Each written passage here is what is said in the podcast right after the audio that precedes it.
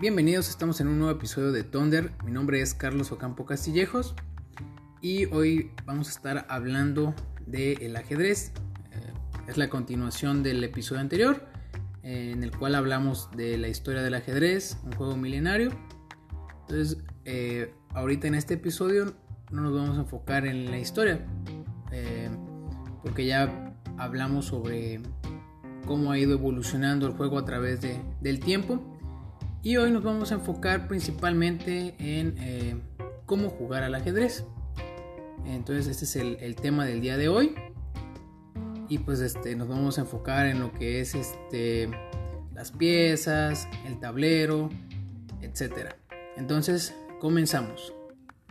Bien, para iniciar eh, vamos a comenzar con eh, lo que es el tablero del ajedrez. Bien, el tablero del ajedrez es un cuadro dividido en 64 casillas. Estas son denominadas escaques, eh, también cuadradas, con distribución de 8 por 8, alternativamente claras y oscuras. Las casillas o escaques de color claro se llaman blancas y las de color oscuro negras. El tablero se coloca entre los jugadores de forma que la casilla de la esquina derecha más cercana a cada jugador sea de color blanco.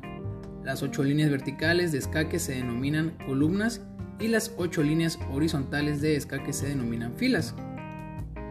Se denomina diagonal a una sucesión de escaques del mismo color en línea recta que va desde un borde del tablero hasta otro adyacente. Bien, eh, al principio de la partida cada jugador cuenta con eh, las siguientes piezas. El tablero debe estar de forma que el escaque de la esquina inferior derecha de cada jugador sea blanco. Las torres se colocan en las esquinas del tablero a la derecha y a la izquierda. Los caballos se colocan en las casillas inmediatamente al lado de las torres. Los alfiles se colocan en las casillas inmediatamente al lado de los caballos. La dama se coloca en la casilla central del mismo color que las piezas del jugador y pues este, la dama blanca en la casilla blanca y la dama negra en la casilla negra. El rey se coloca en la casilla vacante al lado de la dama. Los peones se colocan en la siguiente hilera del tablero según la posición en la que se encuentre el jugador.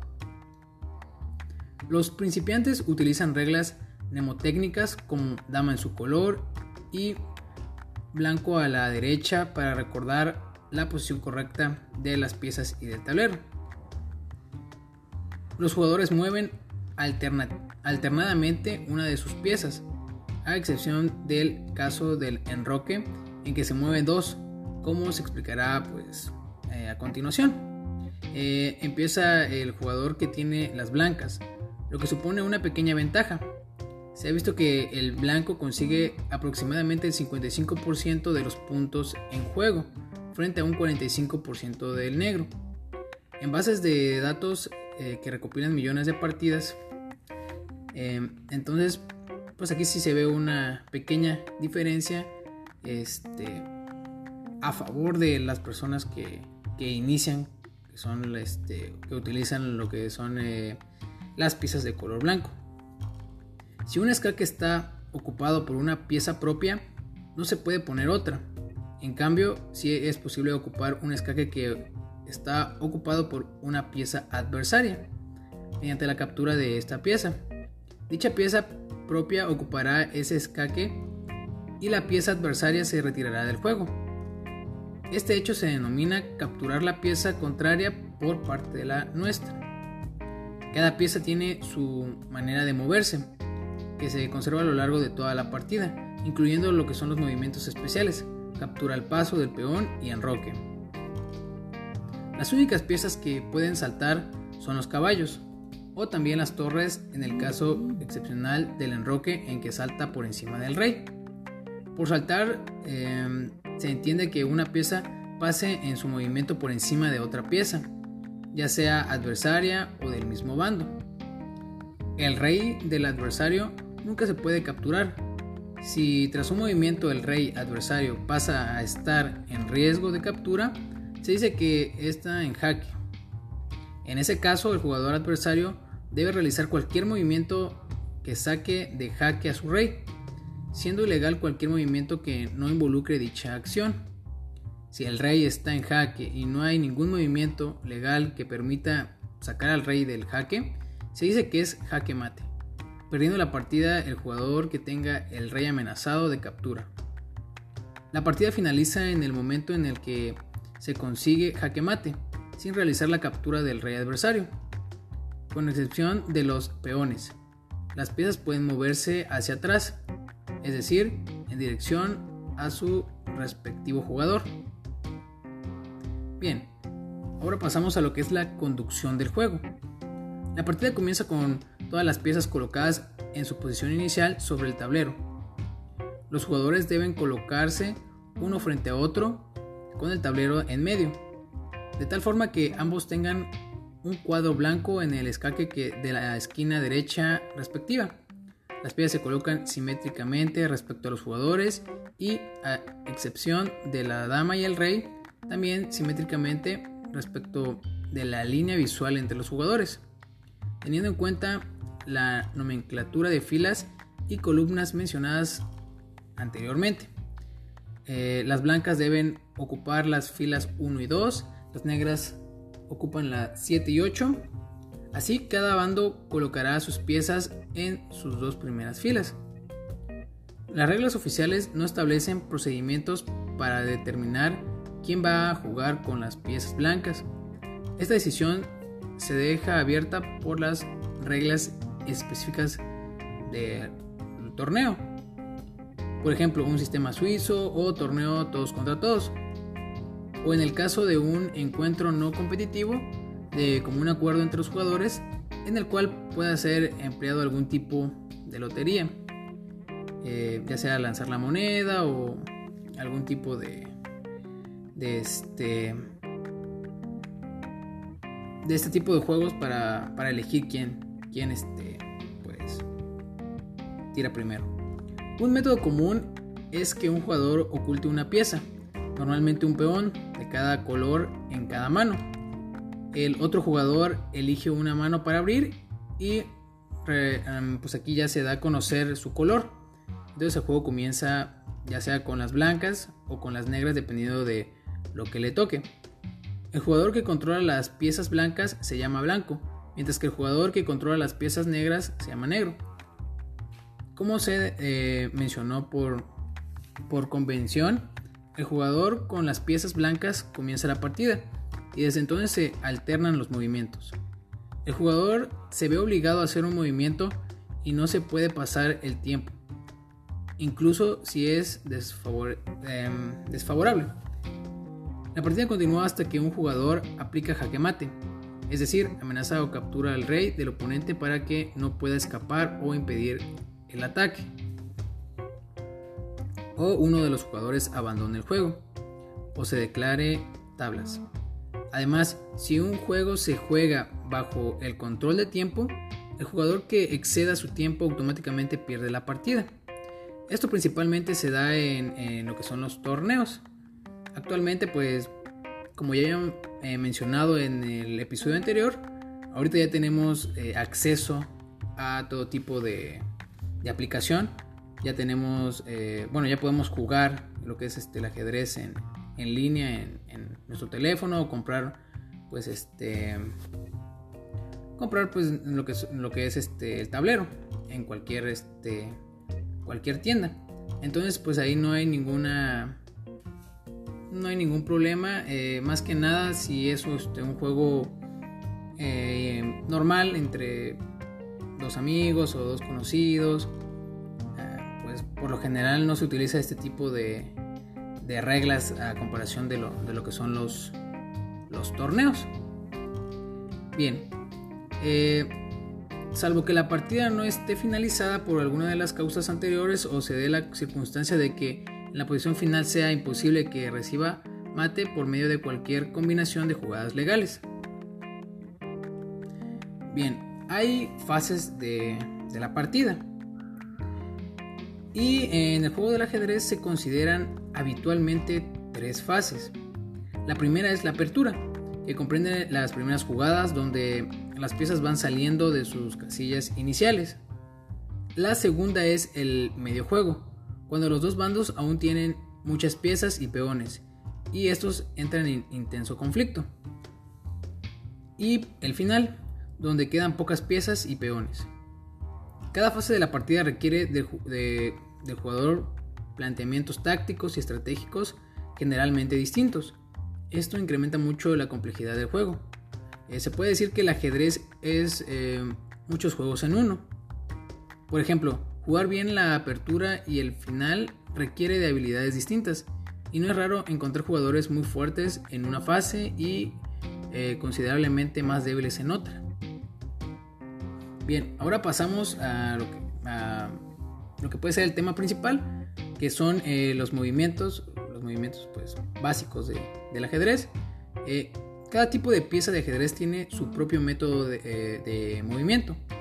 Una pieza se mueve a un escaque vacío, excepto cuando captura una pieza del oponente. Excepción de cualquier movimiento del caballo y el enroque, las piezas no pueden saltar sobre otras piezas.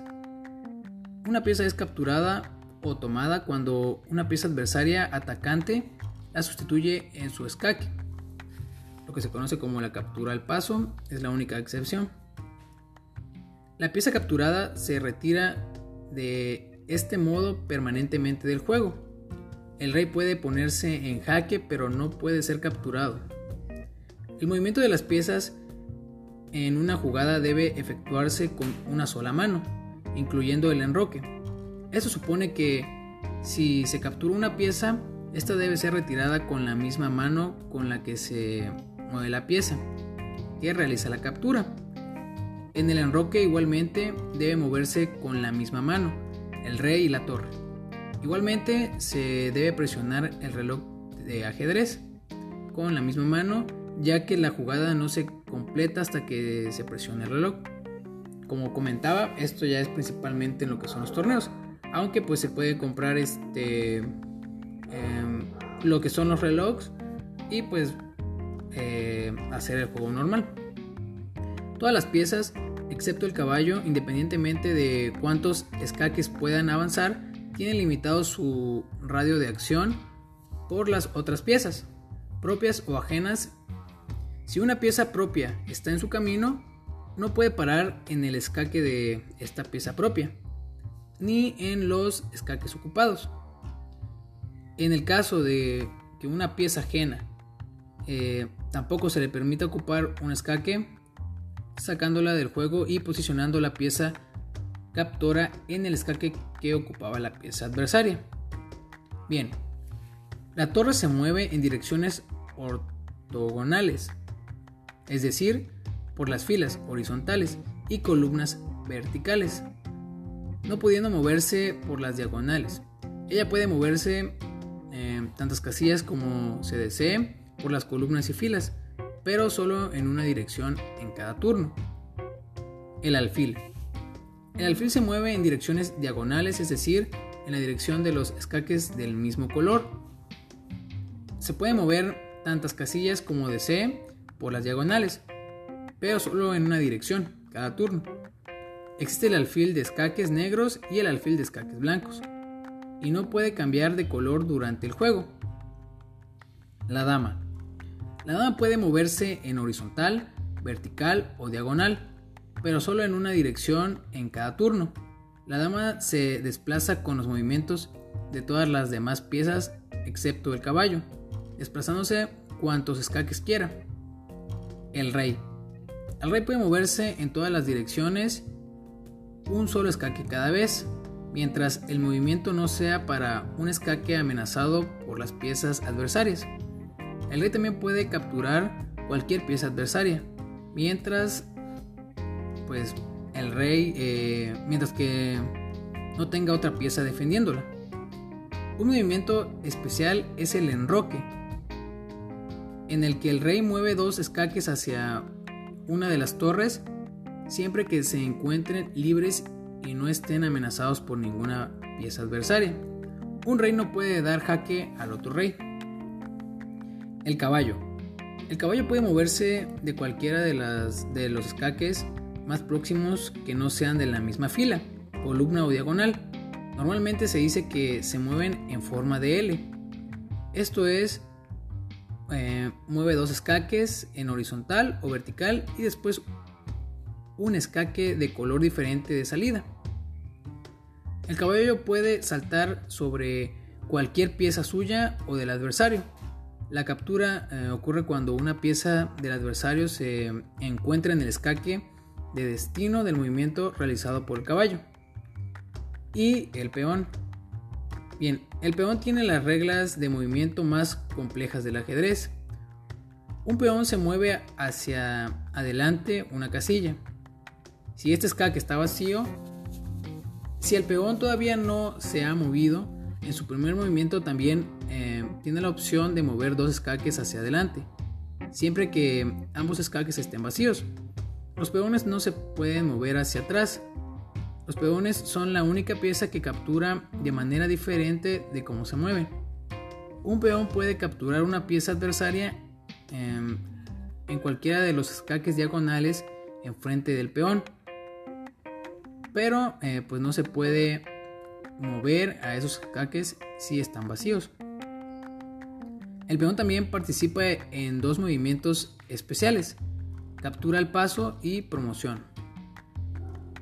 Bien, eh, ya hemos hablado de lo que es el enroque, pero pues ahorita vamos a especificar bien cómo se hace este tipo de movimiento. El enroque consiste en mover al rey dos escaques hacia la, torre y luego pasar eh, la torre al otro lado eh, del rey, junto al escaque que el rey acaba de cruzar. No se ha permitido mover el rey y la torre al mismo tiempo, ya que la jugada completa debe realizarse solamente con una mano. El enroque solo está permitido en las siguientes condiciones. Bien, la primera es que no haya movido previamente ninguna vez ni el rey ni la torre, ya que se va a enrocar. Si el rey o la torre se ha sacado del escaque de origen y ha vuelto, no se puede enrocar. La otra torre que no se enroca sí se puede haber, eh, haberse movido. El rey no puede estar en jaque, ni pasar o terminar el movimiento en un escaque amenazado en el tablero. Sin embargo, la torre puede estar siendo amenazada o pasar por un escaque amenazado en caso de enroque largo. Durante el movimiento, igualmente, el rey puede haber estado en jaque con anterioridad, pero puede enrocarse si no se ha movido y pues ya no está en el jaque. Que no haya ninguna pieza entre el rey y la torre, ya sea propia o contraria. Que el rey y la torre estén en la misma fila. Existen dos clases de enroque. El enroque corto, que se simboliza con 0-0 en las anotaciones de las partidas, y el enroque largo, que simboliza con 0-0-0. En el enroque corto, eh, la torre se sitúa tras la jugada en el escaque del alfil del rey y en el largo en el escaque de la dama. Por tanto, el enroque corto es el que se realiza en el flanco del rey y el enroque largo es el que se realiza en el flanco de la dama.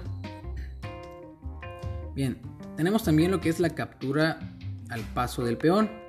Cuando un peón esté en el quinto escaque o se haya movido tres escaques más allá de su lugar de origen, y un peón del oponente de la columna de un lado ejecuta su primer movimiento saltando pues dos escaques eh, huyendo de la confrontación con el peón eh, que se había movido tres escaques el peón del oponente podrá ser capturado al paso y el peón que realiza la captura ocupará el escaque que, que el adversario saltó al mover los escaques esta captura solo puede hacerse inmediatamente después de la jugada del oponente, eh, movimiento de dos escaques. De lo contrario, pues ya no eh, se podrá hacer. Antiguamente el peón siempre eh, pues adelantaba solo un escaque cada jugada. Para agilizar el juego se decidió en un determinado momento que la primera vez que se juega un peón haya la posibilidad de adelantar dos escaques. De hecho, sin embargo, eh, comportaba que se pudiera burlar la capacidad defensiva de un peón contrario. Para evitarlo, se estableció entonces esta jugada especial, la captura al paso del peón, una jugada peculiar que comenzó a implantarse por motivos fundamentales eh, caballerescos en el siglo XVI. Eh, Bien, posición. Puede hacer esta jugada el jugador de negras si tiene un peón en, en la cuarta fila y su adversario tiene un peón en el escaque de origen en una columna contigua a la del peón negro. Como es obvio, las blancas también pueden capturar al paso en una posición simétrica a la explicada para las negras, acción que le permite. Con la posición mencionada, el adversario, las blancas, adelanta dos escaques. Su peón desde su escaque de origen, los dos peones blanco y negro quedarán uno al lado del otro, es decir, en la misma fila y en columnas contiguas. Mecanismo. El peón negro captura el peón blanco como si solo hubiera adelantado una fila, pero obviamente el peón negro no ocupará el escaque que deja vacío el peón blanco, sino el mismo que habría ocupado el peón blanco si éste solo hubiera adelantado un escaque. Condición. La captura del peón al paso solo se puede hacer inmediatamente, es decir, en el turno siguiente al avance de dos escaques por parte del peón adversario. Si no se hace inmediatamente, después ya no se puede hacer. Coronación del peón. Bien, si un peón avanza hasta la octava fila, entonces debe ser cambiado como parte del movimiento y en la misma casilla por una dama, torre, alfil o caballo de su mismo color, siendo la opción del jugador la elección. Eh, esta elección no se limita a las piezas previamente capturadas, siendo posible por lo tanto que un jugador tenga teóricamente 9 damas o 10 torres o alfiles o caballos, si se eh, promueven todos sus peones. Si la pieza a la cual desea promover el peón no está disponible, el jugador debe llamar al árbitro que le proporcionará la pieza. De acuerdo con el árbitro internacional Eric Schiller, si una pieza adecuada no está disponible, se puede usar el peón eh, pues al lado de la torre y el jugador indica cuál pieza representa. En una partida formal con un árbitro presente, el árbitro debe sustituir el peón o torre por eh, la pieza apropiada. Entonces el jugador tiene pues el siguiente movimiento. Bien, y para finalizar pues tenemos el jaque. un rey está en jaque cuando está siendo atacado por al menos una pieza adversaria. Una pieza no puede moverse porque pues, colocaría a su propio rey en jaque. Se inmoviliza contra su propio rey, aún pudiéndole ofrecer jaque al jugador contrario. Un jugador no puede hacer ningún movimiento que coloque o deje a su rey en jaque. Las posibles maneras de salir de jaque son mover el rey a un escaque en el cual no se ve amenazado, capturar la pieza que amenaza eh, posiblemente con el rey, bloquear el jaque mediante la colocación de una pieza entre el rey y la pieza mortal del adversario. Si no es posible salir del jaque, el rey está en jaque mate y el juego ha terminado. Es costumbre denunciar jaque al hacer un movimiento que eh, pone al rey del oponente en jaque. Sin embargo, las competencias oficiales rara vez pues, se anuncia el hack. Entonces, estos son, eh, pues, es la forma en que, en que se juega, eh, las piezas que, hay y los movimientos que, que utiliza cada pieza. La verdad es que es un juego bastante completo, es muy entretenido ya que, como pues menciona acá, se tiene que pensar más, bastante y hacer una estrategia para poder pues ganar. Eh, por lo general pues si tardas en la partida pues bastante, ¿no? Porque tienes que estar pensando, eh, haciendo tu propia estrategia, viendo o intuyendo lo que es la estrategia de tu contrincante. Entonces eh, pienso que es uno de, los, de los mejores este, deportes o, o juegos que, que hay este, actualmente y pues este es bastante completo. Entonces este fue el, episodio de, del día de hoy. Eh, espero que les, les haya gustado.